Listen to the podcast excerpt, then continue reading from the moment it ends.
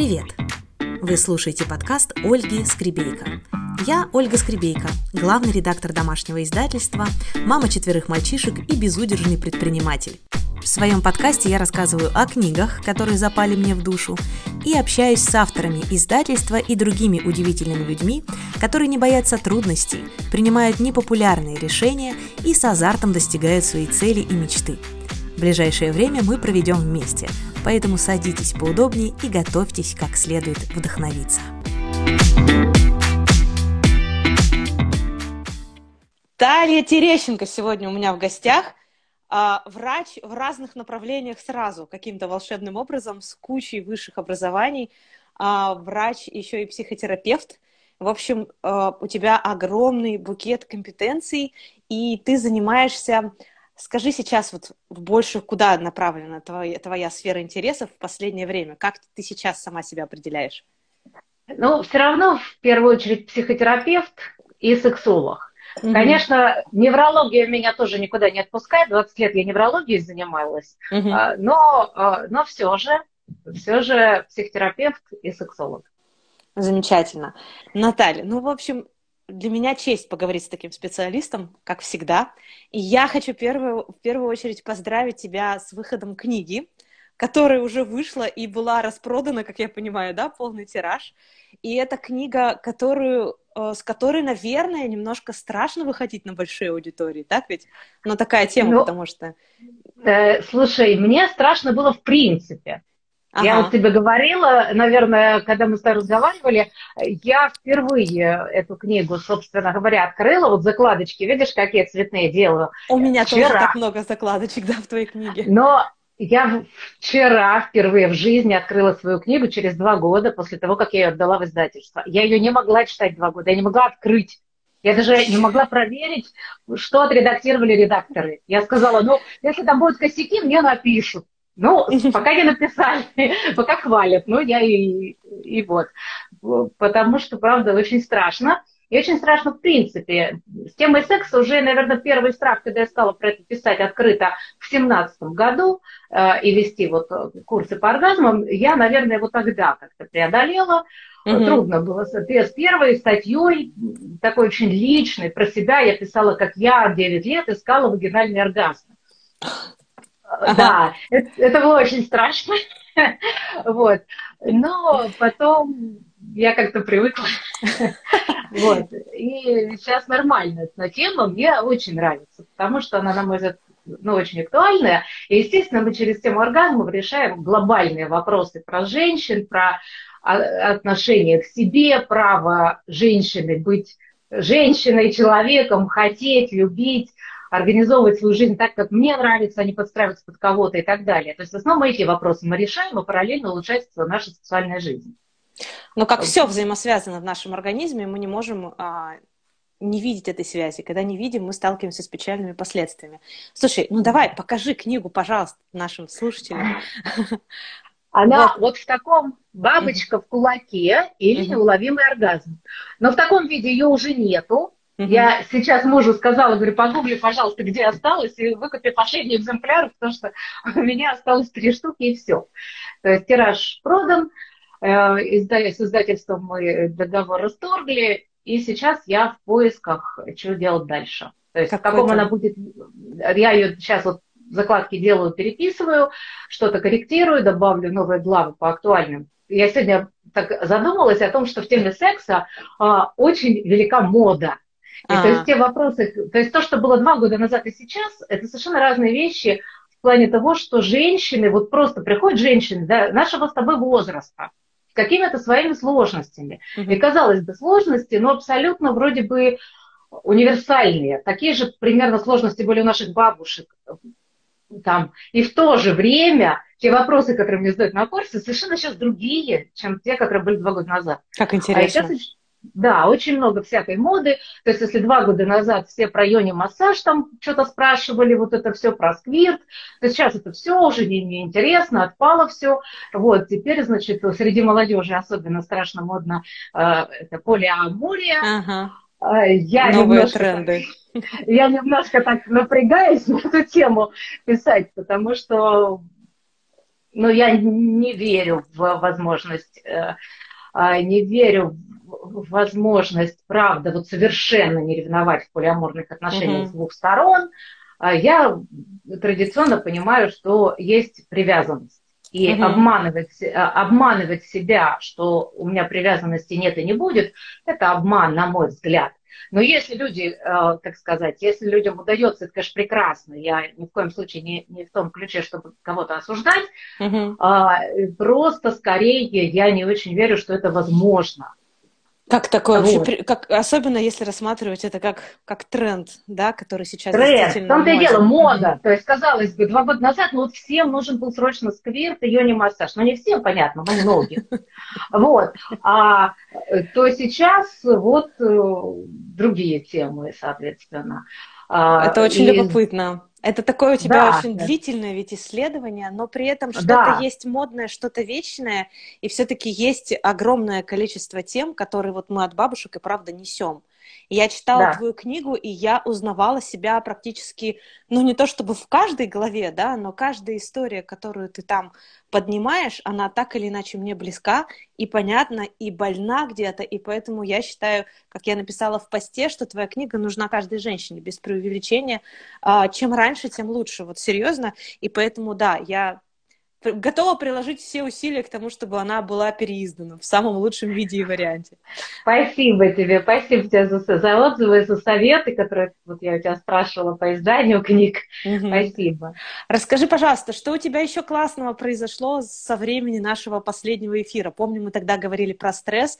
Друзья, и это тоже очень полезная беседа. Вы можете найти ее в подкастах или на YouTube, на нашем канале наш разговор. Но давай, вот знаешь, если есть в жизни возможность похвастаться, то вот она сейчас. Расскажи, Оль, что классного было. Оля, у меня же есть вот эта моя ипостась доктора. Так. Вот. А сегодня день рождения коронавируса. И вопрос, что за два года случилось хорошего?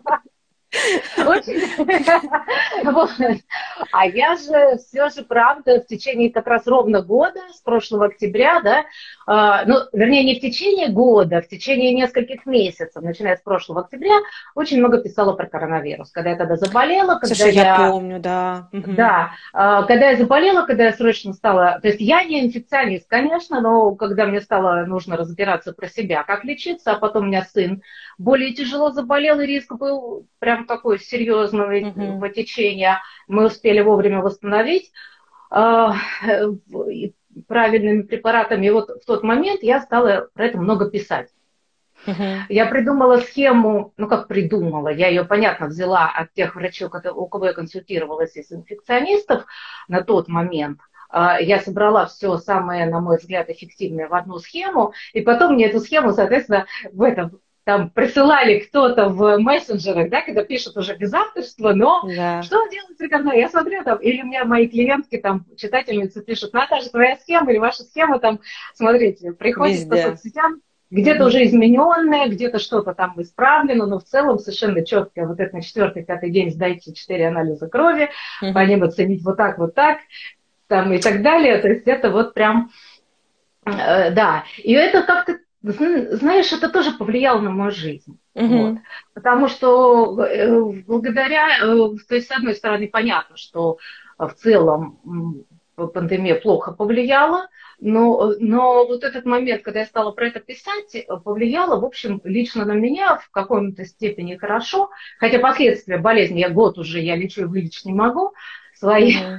но в плане блогерства повлияло. Меня стали звать на телевидение много, меня стали снимать mm-hmm. в документальных фильмах. Причем, когда меня пригласили э, в фильм э, «Жизнь после ковида», э, где были просто вообще все звезды, которых я уважаю, люблю и ценю, mm-hmm. э, ну, такие эксперты, там, Шульман, такие прям, вот, прекрасные. Вот, и э, когда меня там показывали сразу после э, врачей красной зоны. Я была в шоке. Думаю, ну все же, где врачи красной зоны? Ну, имеется в виду а, прям вот а, такие а, коммунарка там была, соответственно, ну вот, вот да, Денис Проценко, там Вечерка, то есть такие люди. Вот, и, и я сначала была в ужасе, думаю, ну сейчас меня после них, если будут показывать, то это будет, ну, какой-то вообще ну, очень некрасиво. Я не такие усилия прилагаю, я не, не заведую коммунаркой, я не спасаю столько жизней я, uh-huh. вообще.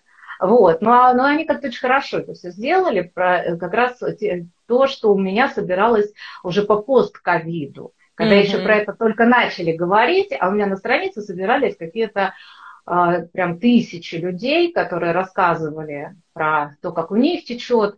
Я как невролог в какой-то мере пыталась чего-то а, э, понять, что что делать, в общем-то. Uh-huh. Ну, понятно, что я читала статьи, спрашивала у коллег, там, разговаривала с людьми, по себе пыталась понять, что делать uh-huh. с этим. Вот. И этот был какой-то период вот такой у меня интересный еще.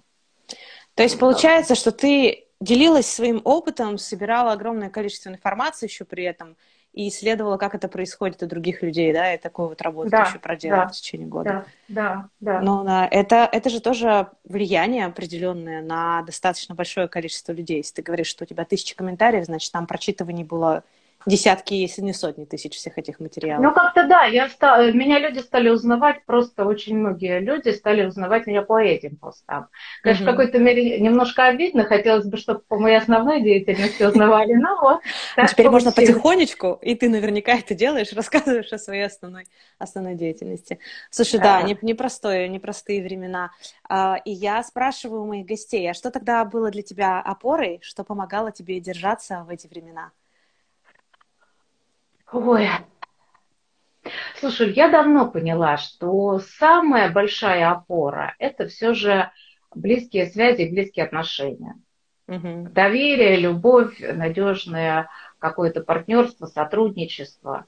Даже когда, потому что вот это время, оно как-то нас в изоляцию, и когда ты не можешь там, ну, особенно когда были периоды там, изоляции, потом в нашей стране не особенно они были, ну, вернее, в смысле, был промежуток между локдаунами большой достаточно, или несколько промежутков, да, uh-huh. когда можно было встречаться с друзьями, везде ездить, там все нормально. Но все же э, мы стали больше в онлайне намного, uh-huh. и я тоже, вот. И в этот период иногда приходилось себя буквально заставлять выходить к людям, заставлять себя физически встречаться с подругами, но я потом поняла, что это вот крайне необходимая вещь. Uh-huh, uh-huh. И, и это то, что правда всегда помогает, поддерживает. И э, мысли, когда проговариваешь вживую с коллегами, с которыми э, и дружишь, и, и любишь их, и в то же время постоянно, вот у меня есть подруга, мы с ней как встречаемся, мы начинаем захлеб делиться, кто что узнал, кто что, ты представляешь, мне вот это пришло, а я вот это. Там вообще, и также у меня брат родной, он тоже врач и психотерапевт, то есть у нас одинаковый бэкграунд, просто mm-hmm. он не пошел в соцсети, когда я пошла в соцсети, он не такой э, публичный человек. А так, в общем, у нас с ним примерно одинаковые знания, навыки и так далее. Вот мы тоже постоянно встречаемся бескон... Э, или созваниваемся в основном и бесконечно делимся. А я вот это прочитала, а я вот это узнала, а я вот это, и, и вот это, вот это вот очень такое важная, в общем-то, вещь общение с живыми людьми, особенно живое общение. Прям поддерживаю, да, согласна полностью. Слушай, вот здесь сейчас нам поступил вопрос про то, как с, с твоей точки зрения лучше поддерживать себя после ковида. И давай подумаем, или кратко рассказать сейчас, или направь, где почитать, да, где более это посмотреть детально. На этот э, вопрос ответа пока нет ни у кого. Mm. Я за год свои последствия вылечить не смогла, Хотя, честно тебе скажу, потратила на лечение 1300. Ого. Да, при моих знаниях и при моих связях, uh ну, в медицинской uh среде, да. А, единственный совет, который я могу дать, универсальный, как после любой инфекции, а, беречь себя, не перегружаться, физические методы. И если у вас есть возможность, прям либо санаторий хороший, либо даже вот в поликлиниках отделения физиотерапии, которые были вот буквально советские. С вот, ЛФК? ЛФК, да, сейчас в некоторых клиниках это есть, да. То есть mm-hmm. именно ЛФК, массажи, физиопроцедуры, и просто беречь себя, больше спать, психотерапия, потому что вегетативная система рушится у очень многих людей. И это не просто стресс, как сначала многие говорили, что это просто результат того, что люди напуганы, что нагнетается. Это mm тоже да, но все же вирус рушит конкретно вегетативную систему у многих сильно, почему появляется тревожность, бессонница там, и так далее.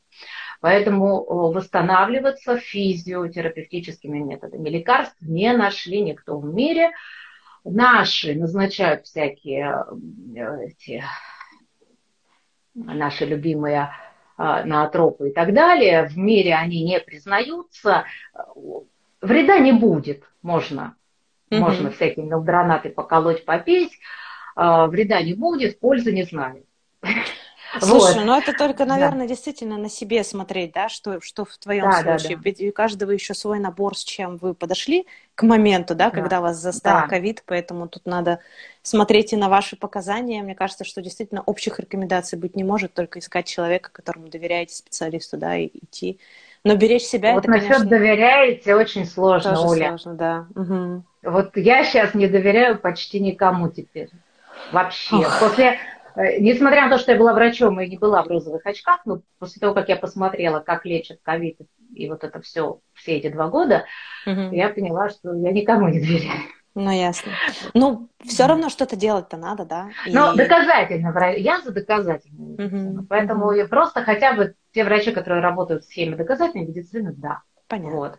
Либо, если человек верит, во, mm. ну, там, какое-нибудь иглоукалывание, гомеопатию, ну, пожалуйста. То есть, если она вам помогает, хорошо. То есть, тоже вариант. Но вот мне кажется, что сейчас уже должен входить в моду новый тренд. Раз мы что- что-то о трендах говорим, да, мало да. того, что сейчас, похоже, не то время, когда можно выгорать и сгорать, потому что восстанавливаться будет кратно тяжелее.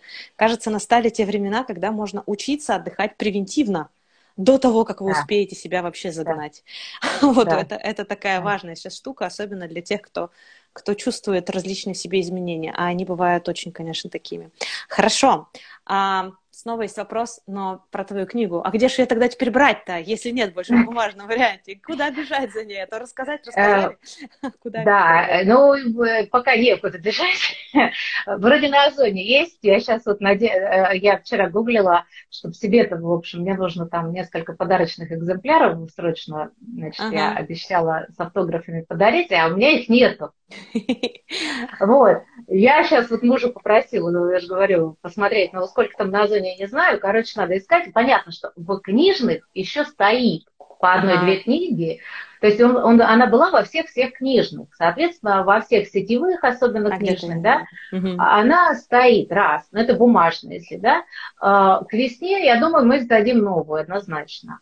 А в электронном виде на моем сайте мы выложим через буквально несколько дней и будет электронный э, формат, можно будет э, скачать, посмотреть, почитать на, на моем сайте. Подпишитесь, пожалуйста, на Наталью. Вы найдете кладезь очень интересной информации, вот серьезно. Я а, когда изучала тебя, чтобы пригласить тебя стать автором вот в этот наш Дозор Ноутс Рубин, я просто там, ну, просто будьте готовы, готовы к тому, что вы там сможете пропасть, пропасть, потому что слишком много всего там действительно интересного, практичного. Вот, смотрите, я вам сейчас покажу Наталье блокнот. Так, да. нашу маму здесь и там показывают. Классно, да. А, это навигатор саморегуляции. Эмоции и ощущения – это ваш, наш навигатор. Чем чаще мы с ним сверяемся, тем больше шансов попасть в то место, куда мы хотим. Можно я тебя еще спрошу о том, а какой результат человек получит, когда он будет заполнять вот этот блокнот? Оль, ну мне кажется, как раз ты сейчас перед этим про тренды очень четко сказала, да, что я думаю, что человек э, научится чувствовать себя хорошо, чувствовать свое тело, свои потребности, свои желания, отдыхать э, не, не, не когда мы специально там едем на море на две mm-hmm. недели, да, то есть это само по себе необходимая и прекрасная вещь, но сейчас другие времена.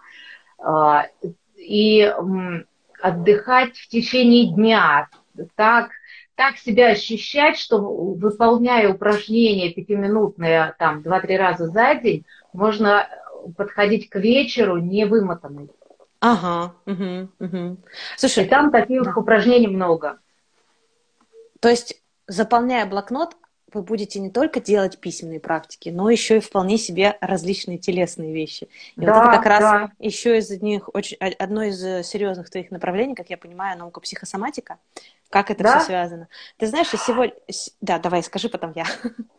Но, но связано напрямую. Все, что я делаю, несмотря на то, что, как ты говоришь, несколько образований, но они все абсолютно связаны. Я их получала ну, одновременно и параллельно, а, и они у меня вплетались в одно. То есть это mm-hmm. не то, чтобы я одним позанималась, другим позанималась, там, и мотаюсь всю жизнь. Я всю жизнь занимаюсь одним и тем же. Угу. Потому что и сексология, и лечение... Э, я 20 лет зарабатывала тем, что лечила межпозвонковые грыжи как невролог, да, а, и психотерапия. И это все про одно, как угу. связана наша жизнь, наша реакция на стрессы, наши отношения, как это связано с нашим здоровьем. Угу. И в какой-то, в какой-то момент, когда я сделала онлайн-курс по позвоночнику, это не просто, понимаешь, э, да, что невролог должен видеть, щупать пациента там, и вот как, чтобы лечить, да, а тут онлайн-курс, вот было как, да, в семнадцатом году, я поняла, что очень много проблем со спиной у женщин э, связаны с сексуальностью, Угу. И я пошла дополнительно, то есть я, понятно, сексологию читала до этого, знала, у меня базовое образование было в 2001 году получено, но как бы я не работала в этой сфере. А в, а в 17-м я обновила образование э, и, стала, и стала делать вот курс вот этот по, сексу, по сексуальности, по оргазмам. То есть, то есть это все одно и то же. Это mm-hmm. все одно и то же. Это связь наших мыслей, чувств и тела. Когда я говорю, что любое решение я должна принимать всей Наташей. О, как не, интересно. Да, то есть не логически вычислять плюсы и минусы префронтальной корой, да, толку ага. будет ноль. Потому что тело будет сопротивляться, болеть, прокрастинировать, эмоции будут накрывать и так далее. Угу. А, а когда я, э, когда у меня согласованно работает тело, я ощущаю то, что некоторые решения, допустим, некоторые что-то допустим, я вроде бы умом я хочу, я понимаю, что это нужно делать, да, а uh-huh. как только собираюсь, меня начинает тошнить, например, uh-huh. да, uh-huh. и вот, вот это все, все важно учитывать. Все важно учитывать. И очень важно там и сексом заниматься, да, вот всей Наташей, и телом, и эмоцией, логикой, да, и, э, приним, и общаться со своими детьми, а, общаться там, не знаю, с партнерами, а, вести курсы, общаться с клиентами и так далее. Все делать всей собой. Вот как согласовать всю себя, да, тело, эмоции, логику, как это все связать. А, в общем, про это я всю жизнь работаю. Слушай, это очень интересно. Про всей Наташи я прям запомню. Записала себе. Спасибо большое. Да, всей Олей. Ну, понятно. Интересно. Я сегодня в очередной раз на уроке вокала поняла, что ну, как, как зажимы в теле влияют на качество звука, например. Тоже оказалось, да. что напрямую. Наш Абсолютно. преподаватель говорит, что посещение там хорошего, качественного, например, остеопата, который помогает снять зажимы, а, прямо пропорционально увеличивает э, качество звука, который мы воспроизводим в пении. И вот невозможность да. двигаться, допустим, прямо во время пения, зажатость она вся, она и передавливает звук и не дает петь так уверенно, как хочется. В общем, я через вокал вот эти вещи сейчас для себя открываю, да. буквально каждое да. занятие. Это очень интересно. Слушай, да. а расскажи, пожалуйста, а куда тебя теперь ведет твой интерес? Куда ты сейчас двигаешься? Что тебе сейчас тебя завлекает и манит?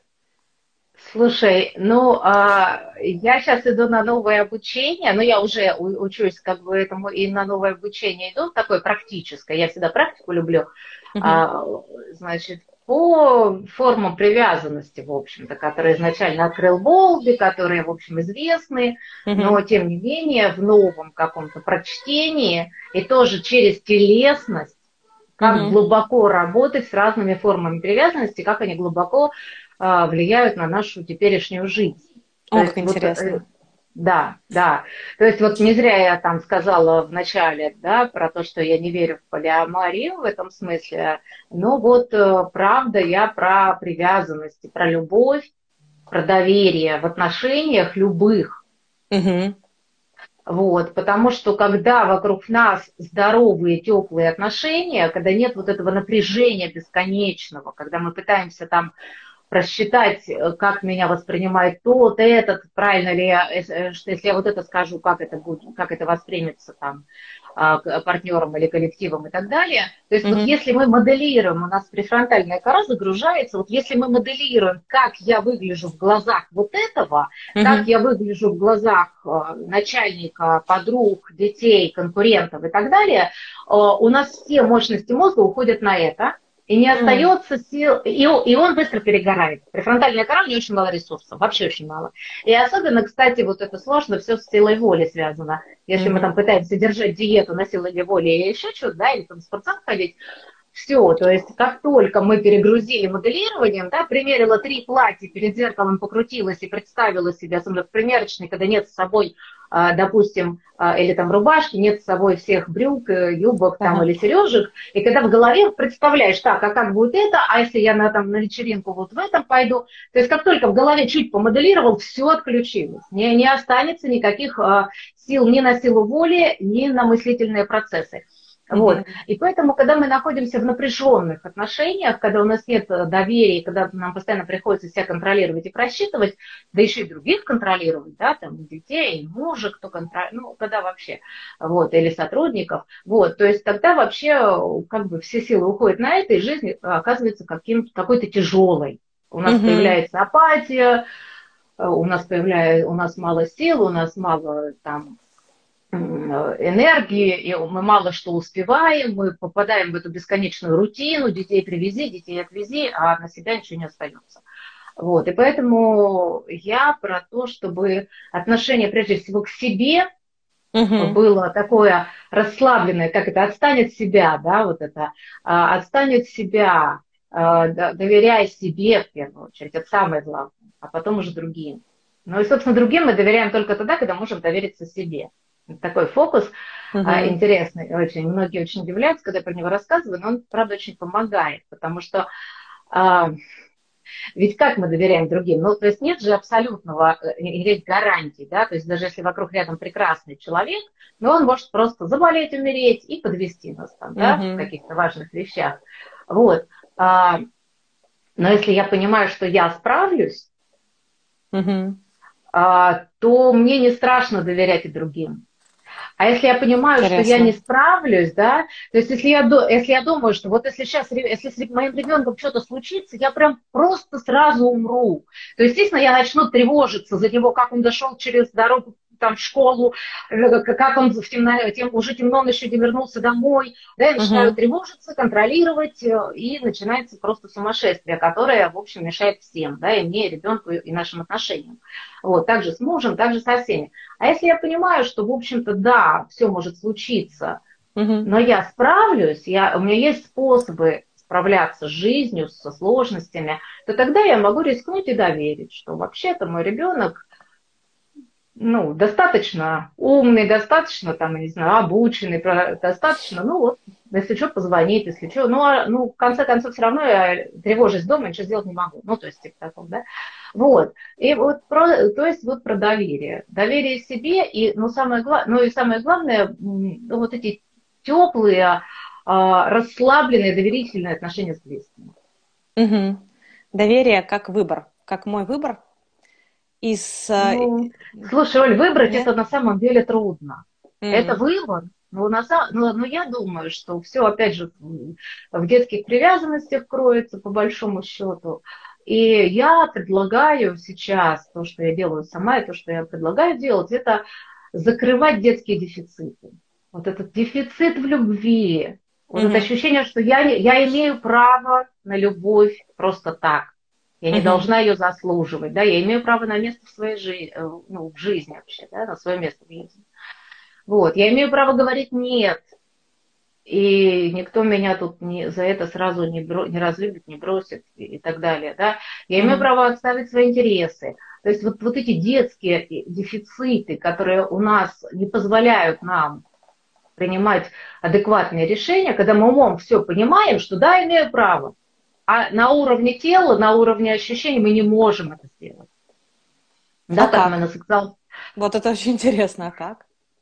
А, вот делая, то есть на психотерапии, на курсах делаем упражнения, а, проговариваем и делаем различные вот такие вот как раз упражнения, которые связывают телесность, эмоции и логику, да, для того, чтобы э, с одной ну, для того, ну, я не буду, а то я сейчас на, на, на два часа буду рассказывать. В общем, э, есть есть техники и механизмы. Я вот сейчас буду запускать курс по а, отношениям в их, э, как, это, как я его называю условно для себя, увлекательное путешествие с зависимости в близость. А, э, да, вот. А, а такое маркетинговое название у него а, отношения формула близости. Вот. И там как раз поэтапно, вот понимаешь, стадии развития ребенка, да, какие задачи он решает, ну, какие задачи решаются в здоровом варианте, там, первые месяцы жизни, это доверие миру, доверие мамы, что мама mm-hmm. всегда доступна, мама улыбается, мама заботится, вот это вот формирование надежной привязанности, да, потом на там, в возрасте там, двух лет, когда он может, нет, нет, и кулаками там, значит, маму лупить, а ему за это, в общем, тоже не убьют и так далее, да. Эм, в общем, вот где мы закрываем прям поэтапно упражнениями все эти этапы проходим. И это тоже, я так понимаю, поможет принимать решения всей Олей. Да, да, это про, да, это все про это, да, все про то, чтобы принимать решения всей собой и жить все, свою жизнь всей собой, угу. а не голова отдельно, Хвост а, а тело подводит. А, да, тело подводит. Хорошо. Хочу поинтересоваться, а какой фильм ты смотрела последним и какой тебе понравился, что, что ты оттуда с собой заберешь? Да, фильм смотрела, я вообще фильмы не смотрела. вот. поняла, да. Да, но она буквально позавчера смотрела фильм. Знаешь, я смотрю фильм из киноэликсира Лили Ким. Я mm-hmm. сейчас стараюсь посмотреть их все, потому что они, во-первых, там подобраны, такие, как я люблю, которые без вот этого всяких напряжений и потрясений не переношу. Mm-hmm. Все. А, вот, я буквально от них болею, поэтому мне это, в общем, нехорошо. Причем даже если это просто там детектив какой-то, ну пока люди любят, чтобы детектив держал напряжение, а да. а я нет. Угу. Я не люблю. Вот, мне нужны спойлеры, чтобы я спокойно смотрела. Ну, э, но это уровень, врожденный уровень дофамина такой. Мне нужно снижать градус. Я сама градус накалю в любой ситуации. Вот. Но я смотрела прекрасный фильм. Э, в русском переводе название жуткое, но тем не менее «Boyfriend из, из прошлого». Из, вот, отличный из. Да, ты видела, да? Да, перевод ужасный, название, а фильм да, классный. Да. да, фильм прекрасный, там про отношения с отцом. Потому что про отношения с мамой я знаю много, а про отношения с отцом там прям так хорошо. Mm, Просто прекрасно. вообще. И это он правда закрывает вот эти дефициты. То есть вот посмотреть этот фильм, это прям терапевтический вопрос закрытия дефицита в отношениях с отцом. Супер, ну, спасибо тебе большое. Ты знаешь, я, пожалуй, пересмотрю, потому что я смотрела его, я его помню, но очень давно. Вот, mm-hmm. а некоторые фильмы, правда, хочется пере- пересматривать. Вот, например, да? как дневник, э, господи боже мой, дневник памяти. Смотрела ты? Не смотрела? Нет. Нет. Ой, ну он совершенно великолепный. Спасибо, посмотрю. Прямо да, мне кажется, что, может быть, Лиля тоже его рассмотрит. Mm-hmm. Ты знаешь, мне кажется, что действительно практически любой фильм или даже там сериал при желании, ну, действительно, помимо каких-то острых травмирующих, я тоже такое не люблю. Короче, mm-hmm. любая эта история может дать тебе почву для размышлений. Да. Я заточена да. под практики, особенно под письменные практики. Вчера в сериале mm-hmm. услышала фразу, что если вы не будете помнить о своих ошибках, как же вы тогда будете на них учиться? И вспомнила про то, что помимо дневника там успехов, благодарности, всего такого, можно вести дневник, ну, в том числе фиксировать свои неудачи, и смотреть, как ты с ними справляешься. В общем, на какую-то такую мысль меня навело. Думаю. Оля, э, э, не знаю, я думаю, что фиксировать нам надо удачи. Дело в том, что как учиться на неудачах, у нас э, за миллионы и миллиарды лет э, дофаминовая система мозга идеально это нас обучает. И беда-то в том, что дофаминовая система мозга нас не очень обучает э, учиться на удачах. Угу. А, э, неудачи, чтобы ошибку не повторять, мы должны прожить разочарование. Да. Обязательно, абсолютно. То есть я не, не про то, что я фиксирую это и этому. Хотя мы, знаешь, со Стасом Гринбергом говорили о том, что неудачи тоже можно праздновать. Ну, злясь, разочаровываясь, чувствуя это, да. Ну, в общем, да. Да. Я про а, авторизацию результата тоже сейчас слушаю. Вебинар интересный про то, что э, даже посередине, особенно посередине каких-то больших процессов и проектов, которые мы заводим, если нет такого, что мы сделали дело, получили результат дофамин и все вот эти вот прекрасный коктейль из вот э, ощущений, то надо обязательно на промежуточных этапах также останавливаться и смотреть, а что я сделал, в чем я молодец там, да, и если что-то не получилось, рисовать себе новые вектора. В общем, я поразмышляю еще об этом, потому что в некоторых книгах я тоже встречала это как инструмент, и Оля, я хочу посмотреть это... точки приложения. Это от, от, от дофаминовой системы конкретного человека зависит. Mm-hmm. Если базовый дофамин низкий, а, это одно. Если он высокий, это другое. А, то есть тут от а, человека кстати, да. зависит. Вот, я проводила весной курс на эту тему про цели и мечты. Mm-hmm. Я там четко рассказывала, как определять. Потому mm-hmm. что есть люди, которые на, на, говорят, я намечтала себе прекрасный большой дом, я визуализировала в деталях, и у меня все сложилось, да. Ага. А, а я, например, если я визуализирую себе дом, я никогда его не куплю. У меня перегорает сразу, как только. Или если я отпраздную на этапах, сейчас угу. там э, полкниги исправлю, я отпраздную, ой, я полкниги переписала, да, все, я ее не закончу никогда. То есть как будто уже меня... все сделано, да? Да, ага. потому что у меня очень высокий дофамин при фронтальной коре. А, поэтому ага Тут а, вот это, интересно. это врожденное, угу. это врожденное. Но это как про технику безопасности, что, например, не, не да. в каждую практику можно входить в любом состоянии. Есть практики, в которые да. нужно входить в высоком ресурсе. Интересная дискуссия, мне нравится. Я думаю, знаешь, Оль, я, я скажу, что я думаю, что люди сами это хорошо про себя, ну, не знают на таком уровне научных слов, но они хорошо про себя чувствуют. Те, кому не подходит, они не будут делать эти практики. Просто, это абсолютно. просто это неинтересно. абсолютно. Угу, согласна с тобой. Слушай, ну мне помогает, знаешь что? Давай уж все-таки доведем эту тему да. до конца. А, вот у нас сейчас, получается, шестой год, когда живут блокноты Тезора Ноутс, да? И uh-huh. я вот сейчас решила, что мне интересно очень вспомнить историю, как это все создавалось. И ты понимаешь, э, мне лично очень важно видеть, какие шаги мы делали и классные, и что не получалось тоже. Вот, не знаю, меня это не то, чтобы как-то оно меня Короче, оно, во-первых, делает для меня историю не такой чисто глянцевой, и мне кажется, что людям, которые будут это читать, становится понятно, что если я буду, допустим, заниматься вот так вот так же воплощать свою мечту, да, я буду сталкиваться со сложностями, да, это нормально, да, вот, вот такие ошибки кто-то сделал, значит, я могу их избежать. В общем, тут интересная такая штука, я бы ее еще покрутила. Какую, скажи мне, пожалуйста, книгу ты читаешь помимо своей в последнее время? Что, что интересного читала? Слушай, я читаю потрясающую книгу «Тело помнит все». О, Она да, сейчас да. очень модная, знаешь, угу, да. Угу. Она сейчас очень модная среди психологов, и не психологи ее читают. Я считаю, что это потрясающая книга, и я считаю, что она сделает революцию в в, может, и в мире, э, в психиатрии, но он там и описывает про некоторую революцию. Э, буквально он же в DSM-11 э, пытался внести, ну, она 11 это уже вышло, угу. эти диагнозы новые, да, про посттравматическое стрессовое расстройство.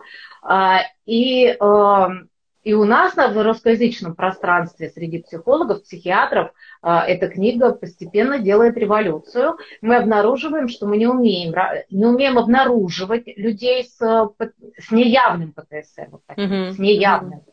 То есть люди, которые, которым ставят диагноз БАР, депрессия, а, дети, которым ставят СДВГ, а, иногда аутизм, да, то есть не все люди с такими диагнозами э, э, э, посттравматики, но очень многие, очень многие. И когда им сейчас, то есть с ними там-то вылечить невозможно, только препараты подбирают, а обычно травматикам препараты и не помогают. Mm-hmm. Допустим, у человека депрессия, ему антидепрессант не удается подобрать, чтобы ему помогло. Значит, скорее всего, там невротический план, скорее всего, это посттравматическое расстройство. Ну, мы, вероятно. И тут надо... Э, у нас нет специалистов, которые умеют с этим работать и, и хорошо диагностировать. Или почти нет. Может, кого-то я не знаю, понятно. Но в принципе это вот прям новое слово, mm-hmm. которое меня поражает, шокирует, э, потому что я очень много про это переживала. Я всю жизнь про это ищу ответы на эти вопросы.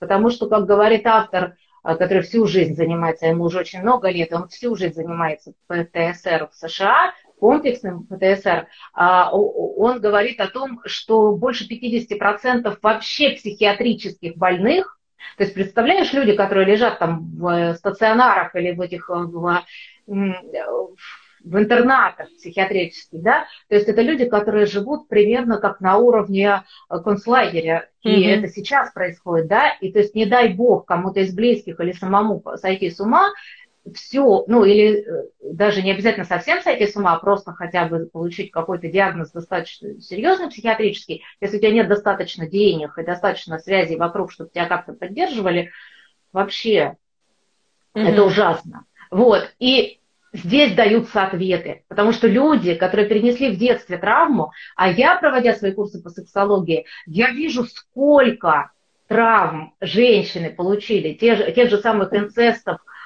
причем в возрасте буквально 5-6 лет, mm-hmm. Этого гораздо больше, чем мы об этом думаем, даже чем просто об этом пишут уже передовые как бы люди. И вот эти травмы, и, потому что, ну, буквально мне на курсах многие женщины начинают писать, что я впервые в жизни кому-то об этом рассказываю, а ей там уже 50, да, а это mm-hmm. было в 5, там, да, или в 10. Вот. И это же вот то, что всю жизнь не только на секс влияет и на отношения, это влияет вообще, это раскалывает психику. И потом угу. человек, допустим, получает диагноз БАР или там постоянно в депрессиях или еще что-то, он не думает, что это с тем связано вообще. Угу. А оно связано. Давай расшифруем. Это посттравматическое да. расстройство, правильно я понимаю? Да, посттравматическое стрессовое расстройство. Стрессовое расстройство. Но если, да, но если раньше ставили ПТСР э, именно людям, перенесшим какую-то шоковую травму, э, то есть действительно насилие, особенно длительное насилие, угу. или там были там захвачены террористами, или там войну пережили, потому что вообще вводили этот термин, в основном, раз, вернее, развивали активно этот термин, США у, у тех, кто во Вьетнаме воевал. Да. Вот. Но э, сейчас э, вот обнаруживается огромного количества людей, но особенно на нашем постсоветском пространстве, но да. оно и в США у них огромное. Э, на самом деле в США огромное количество людей э, сейчас с этим ПТСР. И, и, и вот таким вот неявным. А если не насиловали, вот я знаю истории конкретных людей сейчас у нас здесь, когда вдруг вот эта терапия травмы, описанная там, в Америке, описанная вот в книге этой, допустим, э, там терапия, вот сейчас очень модная EMDR, по-русски называется ДПДГ, да, угу. значит, начинает вдруг работать, и человек резко начинает выздоравливать от тех тяжелых вещей, которые ему здесь ставили как бы неизлечимые диагнозы. С которыми а, можно загреметь и в психиатрическую клинику. Да, да, угу. да, да. Угу. И, то есть э, и, про, и, и вроде бы даже травмы тяжелой не было. Человека никто не бил, не насиловал, он жил в более-менее благополучной семье, но оказывается, что с какими-то стрессами он не мог справиться. С тем же самым э, разводом родителей. Угу. Даже если родители старались там правильно себя вести и все такое, все равно вот это напряжение внутреннее, mm-hmm. да, приводит. Я знаю как минимум две истории. Одному мальчику сейчас 11 лет, другому 20 парню лет, которым ставили тяжелые психиатрические диагнозы, а мамы, будучи, ну, искали, искали, искали, искали помощь, okay. и вот mm-hmm. да, ответы, и в итоге оказывается, что вот следствие разводов, и у угу. того, и у другого, и оба выздоровели. Вот, Супер. то есть у меня вот как-то вот две таких истории, прям очень таких близко меня коснувшихся у моих хороших знакомых, и я немножко этого касалась в плане поиска врачей, ну, специалистов. Вот, и, и вот это, это дает какую-то огромную перспективу, и вот то, что меня тоже сейчас сильно увлекает. Интересно. Интересно. Слушай, а, но я еще, знаешь, какую книгу тебе хотела назвать и узнать, читала mm-hmm. ты или нет? «Три женщины». Нет. Не читала? Мне кажется, тебе будет интересно ее почитать, потому спасибо, что там спасибо. американская исследовательница больше десяти лет наблюдала за жизнью трех женщин и прямо кусочками рассказывает, с чем сталкивалась каждая из них именно через призму как раз во многом и сексуального опыта, в том числе и взглядов. В общем, там так рассказываются эти истории, что не оторвешься, и опять же во многом себя узнаешь. И в том числе, Класс. ну, в общем, истории разные. Мне почему-то думается, да. что она тебя может заинтересовать. Хорошо. Спасибо. Про книгу, про фильм поговорили. Какой-нибудь блог, который ты любишь читать и можешь порекомендовать, есть? Ну, видишь, получается, что вот в связи с тем, что я только что рассказала про терапию травмы, в том числе, я, конечно, обожаю читать Лилю Ким. Да. И про, про американскую способы лечения комплексной терапии травмы я прочитала у нее сначала. А да, она же пишет свой я... опыт. Она описывает да, так интересно свой опыт. Угу. Да, да, и она, лечи... и она лечилась буквально те... Э, примерно в той же клинике, если не точно в той же клинике, которая описывает вот автор книги «Тело помнит все». Все понятно. И по тем же методикам. Вот. Лиля я еще, еще разговаривала много лично, вот сейчас в октябре в Питере про это все, то есть это правда, да. Ну и читать ее, конечно, обожаю. Да, очень, очень рекомендую тоже. А, вот когда мы с тобой к эфиру готовились и обсуждали этот вопрос, тут тоже, оказывается, есть о чем поговорить. Как ты готовишься к каким-то новым этапам жизни? Как ты в них ходишь? И я так поняла, что Новый год для тебя не такой период какой-то, как, не, как, не, не тот период, которым ты меряешь жизнь. Но в целом да. есть такие переходные этапы. Как ты к ним подходишь? Как ты к ним готовишься? А, Оля, э, э, понимаешь, я пытала, я очень долго пыталась Новый год как-то воспринимать как, ну, как какой-то переходный этап, но э, жизнь показывает, что мы переходные этапы обнаруживаем уже после того, как мы в них оказались. Ну, потому что, ну, а правда, да, я думаю, что вот сейчас, ну, не знаю, начала я там редактировать книгу, я думаю, что это какой-то этап, вот будет у меня новая книга. Но на самом деле я а, допустим, иногда сама не могу там что-то ну, как-то, я прихожу к своему психотерапевту, да, у меня 20 лет психотерапии личной, очень интенсивной, непрерывной, да, я прихожу к своему психотерапевту и говорю, слушай, что-то со мной происходит, не пойму, да, что-то меня тут вот колбасит. И мы начинаем разговаривать, и я обнаруживаю, что, оказывается, вообще-то я уже в завершающей стадии какого-то кризиса, уже осмысляю результаты, у меня меняется картина мира, и только постфактум я могу понять, что я проживала там какой-то трехлетний кризис, там, вот там э, возрастной, допустим, да, мне сейчас 46 лет, и я, вот э, для меня мои кризисы возрастные, они начались с 34 прям ярко, и они как-то бесконечным потоком идут, потому, что мне, например, но есть люди, которые не замечают, они живут, uh-huh. живут, живут, и как бы им нормально. Я очень тяжело переживаю, и некоторые даты, меня, я, причем, опять же, я, допустим, я думала, что будет там 40 лет там меня триггерить, да, но нет, я рыдала в 39. То есть я слышала, я когда, я помню, когда я подружки, а я вообще человек не сильно рыдающий, я такая сильная женщина, вот, но я помню, что я мне знакомой что-то сказала, мы там по делу встретились в этот день, надо было, вот, и она что-то, я говорю, да, у меня сегодня, меня сегодня 39 лет, и вот на цифре 39 начала рыдать. Меня так накрыло, что просто а в 40 вот не накрывало, да, то есть вот эти моменты меня сильно триггерят, да, то есть uh-huh. и я обнаруживаю, что э, э, не просто триггерят, а в, э, во мне очень многое меняется в реальной картине мира моей и картине себя э, э, с возрастом. Uh-huh. Ну, то есть моя картина мира прежняя была как-то очень завязана, там, допустим, видимо, угу. на молодой возраст, да. Ну, то есть не только возрастные, какие-то еще. Что-то происходит с моими детьми. Угу. У меня, значит, один сын в юношеском возрасте, такой совсем отделяющийся, уже так взрослый, да, а, втор... а дочке 15. И она второй год дико увлечена Карлом Марксом и, делает, и собирается делать э, мировую революцию. Ой, э, я либерал, и вот это вот бесконечные разговоры про коммунизм, это просто Вообще. Вот. И вот, понимаешь, какой Новый год? Какой Новый год? Тут три часа ночи, когда я спать собираюсь, стараюсь держать более-менее режим, там, да, и тут сын подходит, что-нибудь там скажет, или, ну, дочка в это время уже спит, а днем или утром что-нибудь выдаст. Какой тут Новый год? То есть кризисы и этапы, они происходят как-то сами. Или вот этот ковид. Я заболела 14 октября прошлого года, а, и, и у меня такой этап в жизни как бы новый появился, да, в том числе не только то, то, как я переболела, а то, как я вот потом стала э, про это столько писать, ездить на съемки в Москву и так далее, да. Как я могла это запланировать? Какой Новый год вообще? Интересно, интересно, да. Вот. То есть я обнаруживаю, скорее, не подготовишься. Что уже, не подготовишься, что уже, знаешь, не так.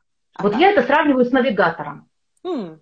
А, чтобы быть готовой к неожиданностям в дороге, угу. важно хорошо все время понимать, где ты сейчас, а что с твоей машиной, там, да, что с тобой, не все, э, чтобы все, кто ты, чтобы не, не были все, кто в машине сильно голодные, а у тебя тут неприятность случится, ты в страшной пробке застрянешь на трассе под жарой, а у тебя вода кончилась, все в туалет хотят и так далее, да?